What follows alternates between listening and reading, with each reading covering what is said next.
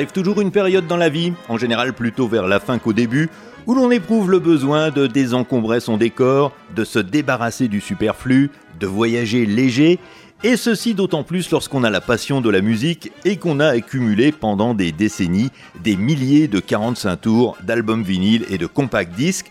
Alors voilà, le moment est venu du grand débarras, un dernier passage à l'antenne pour se souvenir des belles choses, et après ça, on revend, on donne, on jette, on disperse, on ventile, tout doit disparaître.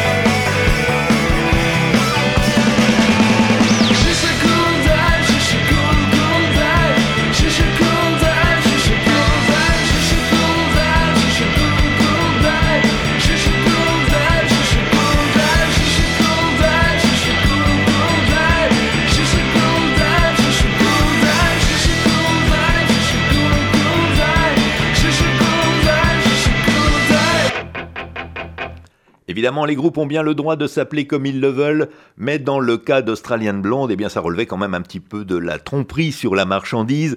En effet, pas la moindre trace de blonde et encore moins d'australienne dans ce groupe espagnol et 100% masculin. Ils arrivaient de Gijón, sur la côte nord-ouest du pays, une ville euh, tranquille et où il ne se passait pas grand-chose avant qu'elle devienne, au début des années 90, l'épicentre du nouveau rock espagnol. D'un seul coup, des dizaines de groupes y sont apparus, anglophone pour la plupart et très influencé par le grunge américain et la noisy pop britannique. On peut citer entre autres Penelope Trip, Manta Ray, Doctor Explosion, Nosotrash et donc Australian Blonde qui fut l'un des groupes fondateurs du mouvement. Leur premier album Pizza Pop, sorti en 1993, salué à l'époque comme un véritable événement, est devenu depuis un classique du rock espagnol. Il y en a eu six autres ensuite, tous recommandables et qu'on peut encore trouver pour pas très cher. Le groupe a même réalisé son rêve de faire un disque en commun avec un de ses héros, l'américain Steve Wynn du Dream Syndicate, et là c'était quand même un peu la classe. L'aventure s'est terminée en 2004 pour Australian Blonde, alors on ne sait pas très bien ce que sont devenus ces musiciens ensuite, mis à part pour le guitariste Paco Loco, il a fondé les studios Odds à Puerto de Santa Maria près de Cadix, et derrière sa table de mixage, il est devenu le producteur numéro un de la nouvelle scène espagnole. On a écouté tout à l'heure Cool Dive et euh, bah, c'est tellement bien qu'on va déroger à nos habitudes et programmer un deuxième morceau d'Australian Blonde. Celui-ci s'appelle Mary, vous le trouverez sur l'avant-dernier album du groupe Lay It on the Line, c'était en 2002.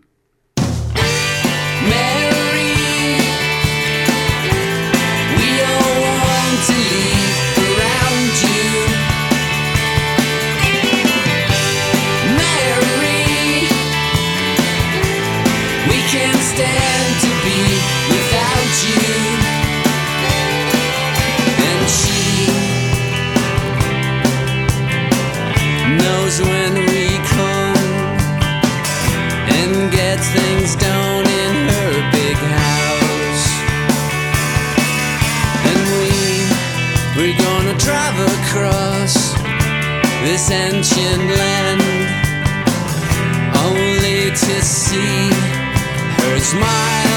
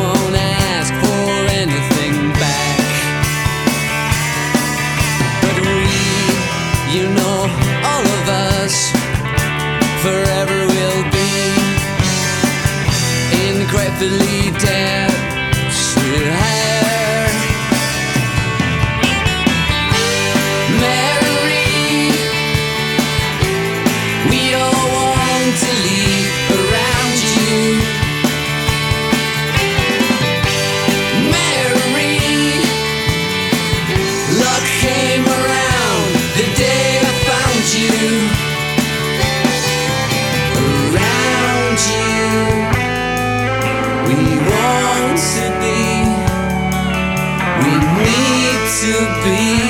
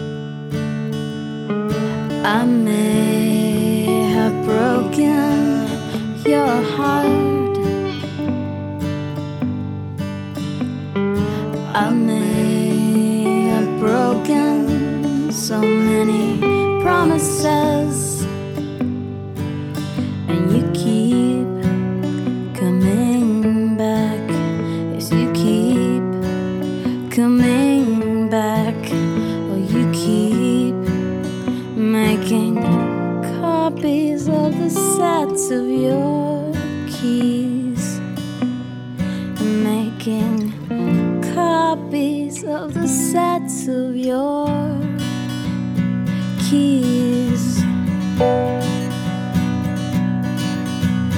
I may have ruined your life, and I know. It's a miracle that you let me be a part of it. I wake up feeling so.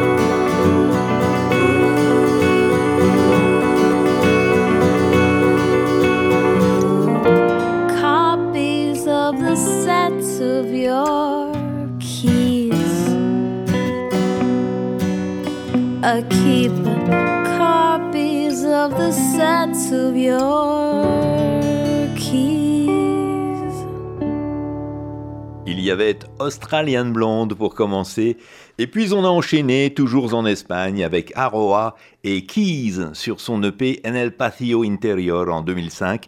C'est un disque qu'elle avait fait en collaboration avec Raoul Refri, un musicien qui, comme Paco Loco, est devenu depuis un producteur réputé. On lui doit notamment en 2017 le premier album de Rosalia, énorme succès international. Bon, alors tant mieux hein, pour Raoul Refri, mais personnellement je préférais quand même ce qu'il faisait avec Aroa. De son véritable nom, Irénée Rodriguez Tremblay, elle était tout d'abord apparue sur le dernier album de Migala, avant d'enregistrer à 19 ans son premier EP en solo. Elle a fait ensuite trois albums et un deuxième EP que j'ai redécouvert dans ma discothèque avec beaucoup de plaisir. J'avais oublié que c'était aussi bien. Aroa a quitté la musique en 2007 après son troisième album, fatiguée, dit-elle, d'essayer de joindre les deux bouts et de garder sa santé mentale. Elle a terminé ses études, elle s'est mariée, elle a trouvé aussi un métier qui lui permet de gagner sa vie. Aujourd'hui, elle crée des applications et des sites internet. Elle en a fait un d'ailleurs pour qu'on se souvienne d'elle en tant que musicienne et elle le mérite vraiment. Et puis l'histoire ne s'arrête pas là puisqu'aujourd'hui c'est sa sœur cadette Margarita qui a repris le flambeau. Elle a créé un duo qui s'appelle El Maestro et Margarita et on peut écouter ça sur Bandcamp.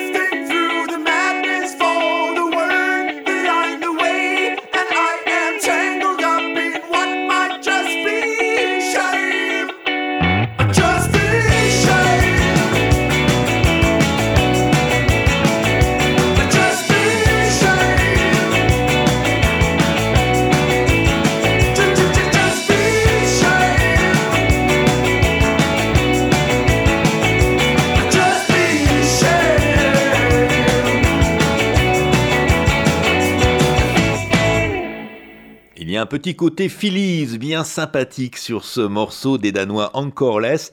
C'était un sextet de Copenhague dont tous les musiciens venaient d'autres formations. Bon, ils n'ont pas fait long feu, hein, ce qui était souvent le cas des, des groupes danois, et ils ne laissent que deux disques, un EP en 2010 et un album deux ans plus tard. C'est sur ce dernier qu'on trouve le morceau qu'on vient d'écouter, Eyes in the Night. 11 albums et quelques EP. Autant vous dire que ça a fait un vide sur mes étagères lorsque j'en ai extrait les disques en ma possession du suédois Christopher Oeström. Et encore, je ne compte pas ici ceux qu'il avait fait auparavant avec son groupe Fireside. Alors j'aimais beaucoup le, le rock nerveux et tendu de Fireside et j'avais trouvé assez audacieux que leur leader se reconvertisse plus tard en folk singer à la fin des années 90. Une reconversion d'ailleurs plutôt réussie sur son premier album solo Go When Gone, élu disque du mois dans Rock et Folk en janvier 1999. Malheureusement, la pléthore d'albums qui a suivi est venue à bout de la bienveillance qu'on accordait tout d'abord aux Suédois, quel que soit l'habillage de ses chansons, folk, rock ou bien country, rien n'y changeait. On finissait par s'ennuyer ferme à l'écoute de ces morceaux interminables et qui se ressemblaient tous. Alors évidemment, avec une discographie aussi fournie, ce serait injuste de dire qu'il n'y a rien à sauver, Et avant que je me débarrasse des CD, eh bien les morceaux qui peuvent l'être vont rejoindre le dossier musique de mon disque dur.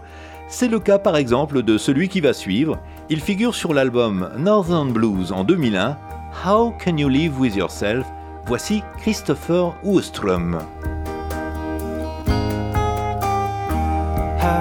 can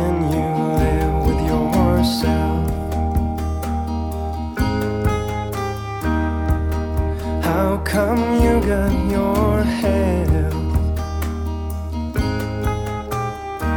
Why don't you mind your own self?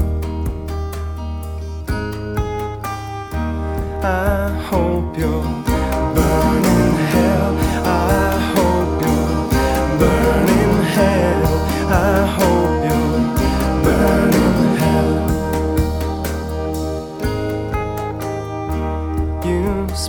of things that I do,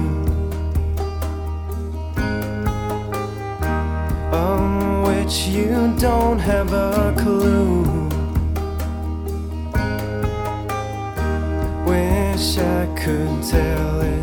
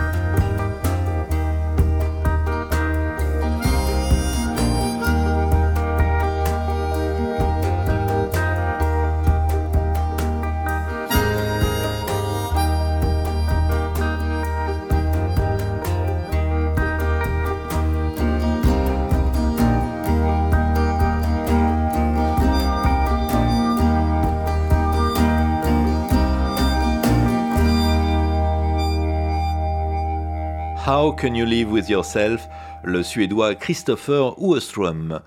On parlait tout à l'heure avec Encore Less d'un groupe qui n'avait pas laissé une grande discographie, Eh bien, voici un autre avec les Britanniques The Assassins, dont le seul héritage se limite à une paire de 45 tours, sortis tous les deux en 1989. L'année suivante, The Assassins allait devenir The Mabuses, et là c'est un nom qui va sans doute parler beaucoup plus aux anciens auditeurs de Bernard Lenoir, qui les a beaucoup diffusés dans son émission. The Mabuses ont sorti trois albums, le dernier en 2007, 13 ans après son prédécesseur, après quoi on n'a plus jamais entendu parler d'eux, ni de leur énigmatique leader Kim Fahey. Eh bien, on va le retrouver immédiatement avec Where's Joey Gone? C'était le titre principal du tout premier single de The Assassins, un morceau que le New Musical Express décrivait à l'époque comme, je cite, Captain Beefheart interprétant la musique d'une pub de savonnette, ou bien encore XTC s'essayant au répertoire de John Coltrane. Bon, le critique de service ne manquait pas d'imagination, mais pour se faire une idée, le mieux c'est sans doute encore d'écouter le morceau. Voici The Assassins.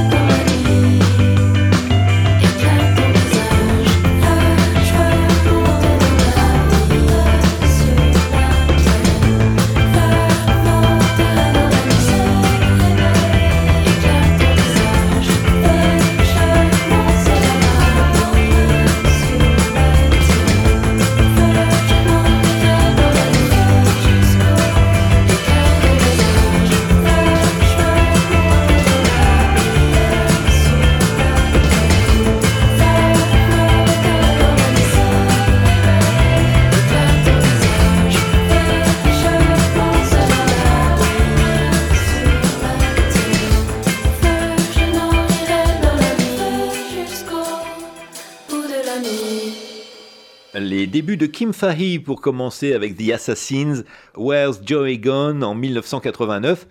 Et puis à l'instant, on a enchaîné du côté du Québec avec le nouveau single des Montréalais BB Club. Alors j'ai découvert à la fois ce morceau et ses interprètes à la radio il y a seulement quelques semaines et ça m'a beaucoup plu. BB Club, eh bien c'est encore tout récent, hein. leurs premiers morceaux sont sortis en 2019, un album a suivi trois ans plus tard. C'est un duo composé du guitariste Nicolas Basque et de la chanteuse et claviériste Adèle Trottier-Rivard. Une musicienne qui a de qui tenir puisque son père n'est autre que Michel Rivard, qui fut autrefois, dans les années 70, l'un des membres fondateurs et le principal compositeur du groupe Beau Dommage. Un autre groupe francophone avec chanteuse, dont Bibi Club pourrait bien être les héritiers, c'est Autour de Lucie. Alors je me souviens avoir voyagé dans le sud des États-Unis en 1997, j'y avais bien évidemment écumé tous les disquaires locaux, eh bien on n'y trouvait pas le moindre disque de rock français, sauf ceux d'Autour de Lucie. À Charleston, il y avait même dans les rayons un intercalaire à leur nom, avec plusieurs de leurs CD. Bon, il n'en fallait pas plus pour attiser ma curiosité, alors que jusque-là j'étais bizarrement passé complètement à côté de leur musique, qui pourtant avait tout pour me plaire, et c'est donc là, dans cet épatant magasin où l'on pouvait écouter des disques en sirotant un café et en lisant la presse musicale, que j'ai découvert Immobile, le deuxième album d'Autour de Lucie, qui à l'époque venait juste de sortir. Voici le morceau qui lui donne son titre.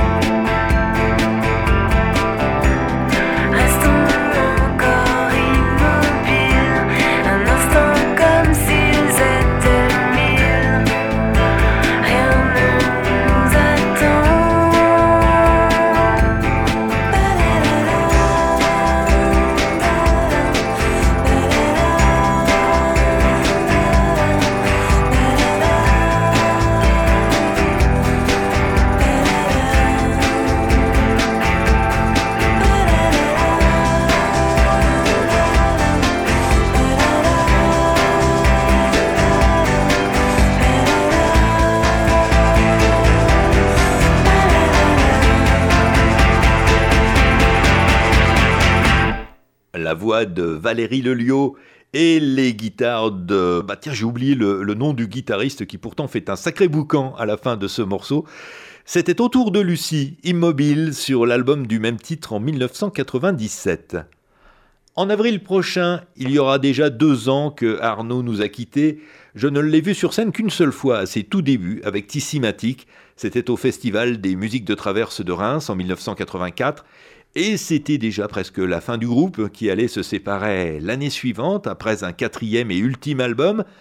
Les deux premiers disques en solo d'Arnaud sont un peu des œuvres de transition sur lesquelles le chanteur a toujours à ses côtés le guitariste et compositeur de Tissimatic Jean-Marie Hartz. On y trouve donc des morceaux qui auraient pu tout à fait figurer au répertoire de son ancien groupe, et puis d'autres qui donnent des indications sur les voies qu'Arnaud se préparait à emprunter par la suite, de la chanson francophone, du blues, du funk ou bien du tango. Ce qu'on va écouter à présent est un peu un mélange des deux. La structure de la chanson évoque Tissimatic, mais dans une interprétation moins anguleuse, plus apaisée, et avec de l'accordéon s'il vous plaît. Shoutback, c'est le titre. Ça figure sur le deuxième album solo d'Arnaud, Charlatan, en 1988, et ça démarre sans crier gare. Attention.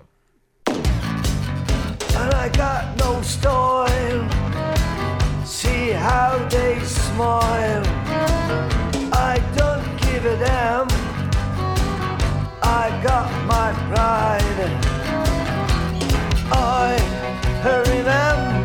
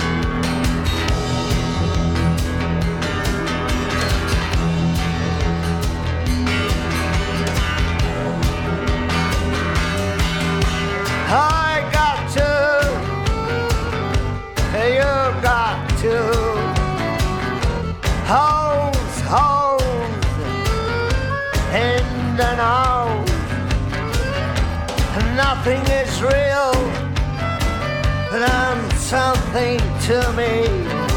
Please don't come into my dreams. It doesn't matter if I'm wrong, and it doesn't matter if I'm right,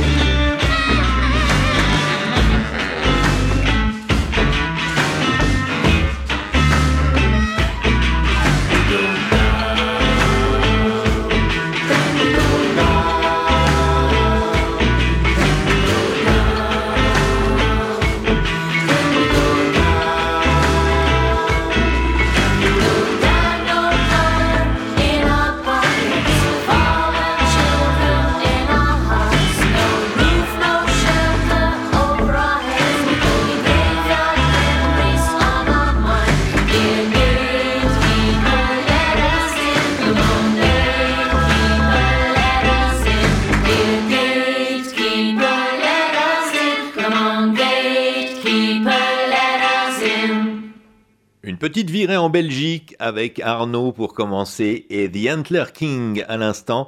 C'est à la fois un couple et un duo composé de Esther Liebert et de Martin Flamand. Après un superbe et très classique album inaugural en 2011, inspiré par les meilleurs songwriters américains des années 60, le binôme a pris un virage expérimental très affirmé sur les disques suivants. C'est ce qu'on a pu constater sur le morceau qu'on vient d'écouter. Ça s'appelle Foreign Land et c'est extrait de leur troisième album Ten for a Bird en 2018. Allez, on ne quitte pas la Belgique avec Austin Lace, un groupe wallon originaire de Nivelles. Ça se trouve à mi-chemin entre Charleroi et Bruxelles. Actifs au début des années 2000, ils ont sorti quelques EP et trois albums dont je ne connais que les deux premiers, Commodore Pace en 2000, pas terrible, et Easy to Cook en 2004, bien meilleur. C'est de ce dernier qu'est extrait le morceau qu'on écoute immédiatement, Austin Lace.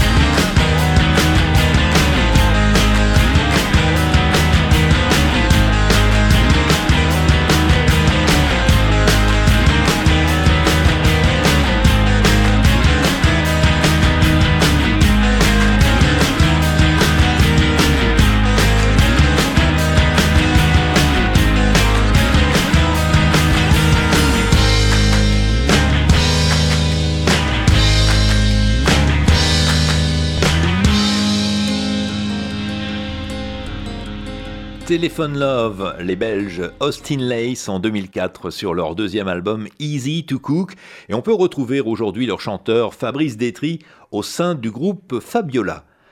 Retour en France avec Aram qu'on aurait normalement dû écouter dans la précédente émission, malheureusement on n'a pas eu le temps.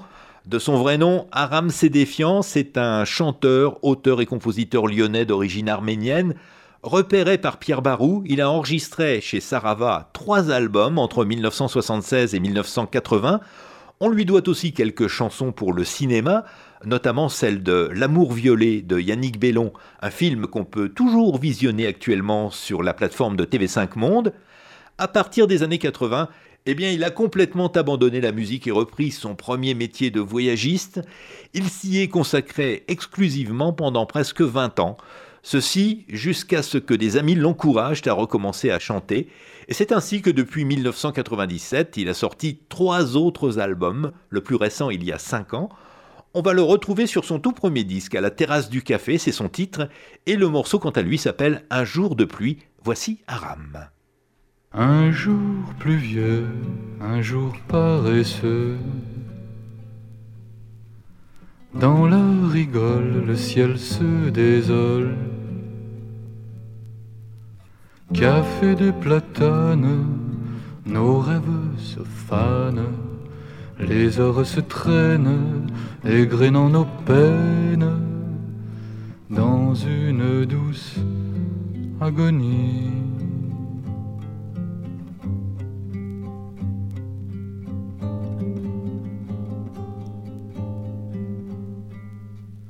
Un jour de pluie, c'est un jour sans vie.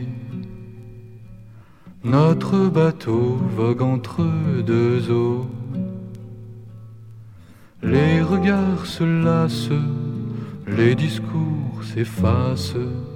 Plus de comédie, de cérémonie. L'heure est à la rêverie.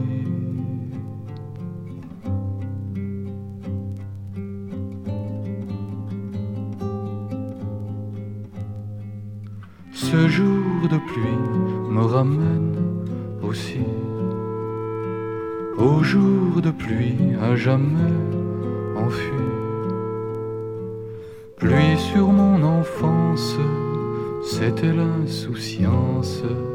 Pluie sur ton visage, petit garçon sage.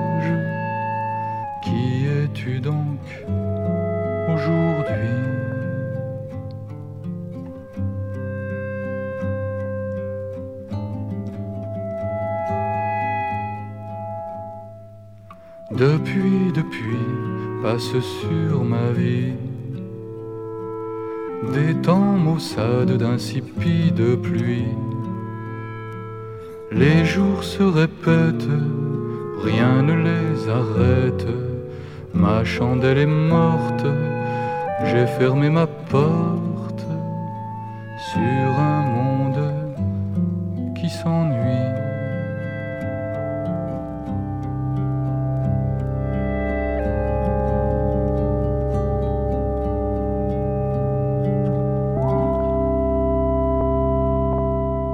Jour de pluie, la voix chaude de Aram en 1976.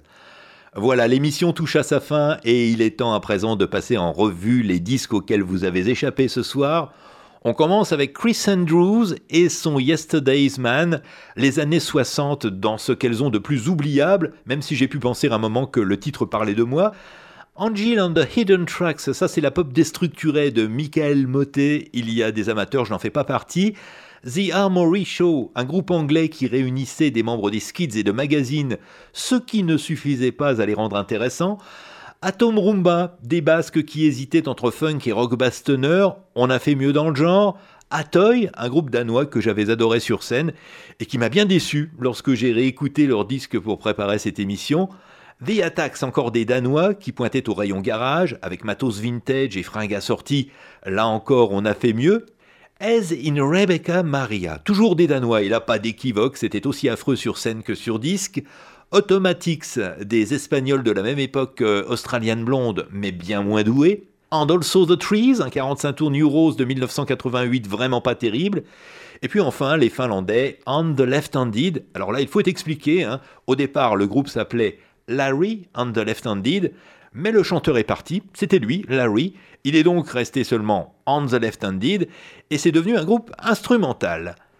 Allez, un dernier titre pour refermer ce programme. Au début des années 70, eh bien, je venais de quitter mes parents pour entamer ma vie d'adulte, et je suis resté à cette époque plus de 10 ans sans téléviseur. J'ai donc beaucoup écouté la radio, et tout particulièrement le soir sur Inter, les émissions de Claude Villers, qui nous a quittés le 16 décembre dernier. Je me souviens notamment de l'excellent Pas de panique, qu'il animait en tandem avec Patrice Blanc-Francard, mais aussi de Marche ou rêve, de Comme on fait sa nuit, on se couche, ou bien encore de Visa. Hein, il changeait de formule environ tous les deux ans. C'est en milieu de journée pourtant qu'il a connu son plus grand succès avec le cultissime Tribunal des flagrants délires. Alors bon, la musique n'était pas le domaine privilégié de Claude Villers qui laissait la programmation à ses collaborateurs, mais ses émissions ont quand même révélé toute une nouvelle scène francophone. On y a croisé des artistes qui ont tracé leur route par la suite, Yves Simon, Dick Angarn ou Daniel Lavoie, et puis d'autres un petit peu oubliés aujourd'hui comme Aram qu'on a écouté à l'instant, Isabelle Maillot, Gilbert Lafaille, Jeanne-Marie Sens, Yvan Dautin ou Geneviève Paris pour ne citer que. Alors bon, merci à Claude Villers pour tout ça, il fait partie de ces passeurs qui m'ont donné l'envie plus tard de faire de la radio. On va se quitter avec l'indicatif de Pas de panique. Jessica du Allman Brothers Band, c'est Bernard Lenoir, le programmateur de Claude Villers à cette époque, qui avait choisi ce morceau qui était une nouveauté en 1973. C'est donc ici qu'on se quitte. Je vous souhaite bien évidemment tout le meilleur pour 2024. On se retrouve dans 15 jours avec une rediffusion. Et en ce qui concerne la septième édition de Tout doit disparaître, eh bien, il faudra attendre, suivant les radios qui nous diffusent, soit le jeudi 8, soit le lundi 12 février. D'ici là, soyez heureux. Salut